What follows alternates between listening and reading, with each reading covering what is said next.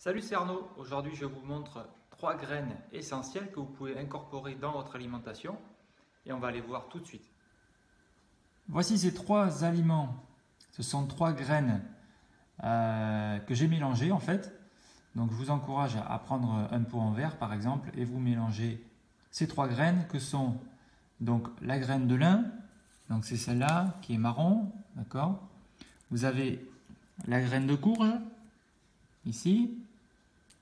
Et puis, j'en ai plus beaucoup, mais si j'arrive à l'attraper, la graine de sésame, c'est celle qui est voilà, un peu claire, hein, qui tombe.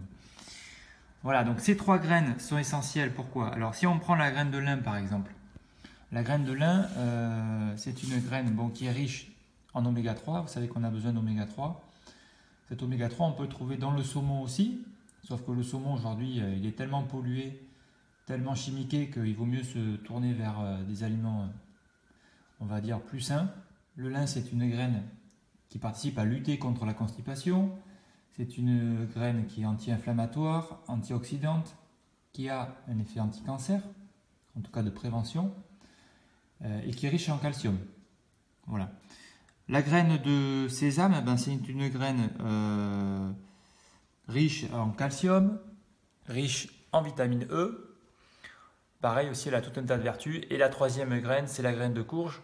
Euh, la graine de courge qui a des effets sur la prostate, sur les yeux, sur le système immunitaire, qui est riche également euh, en protéines, en vitamines E, en carotène et tout un tas de, minéraux. Voilà, donc c'est intéressant d'avoir ce petit euh, mélange de graines que vous pouvez associer à ce que vous mangez, que ce soit des salades, que ce soit euh, je ne sais pas moi, du riz, etc.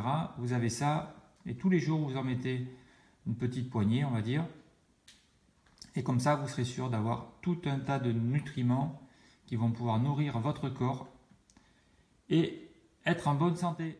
Donc évitez euh, de moudre les graines et ensuite de les placer au frigo euh, parce que si vous broyez ces graines, eh bien, elles vont s'oxyder très rapidement avec l'air surtout le lin qui va s'oxyder très vite.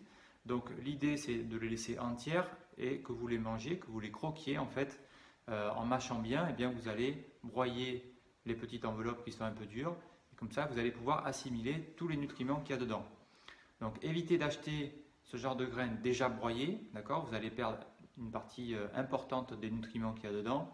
Évitez de les broyer 8 jours à l'avance. Si vous les broyez, bien faites-le euh, on va dire juste pour le repas ou le repas d'après, mais pas plus. Voilà, donc mangez-les comme la nature nous les offre. Allez, à votre santé Salut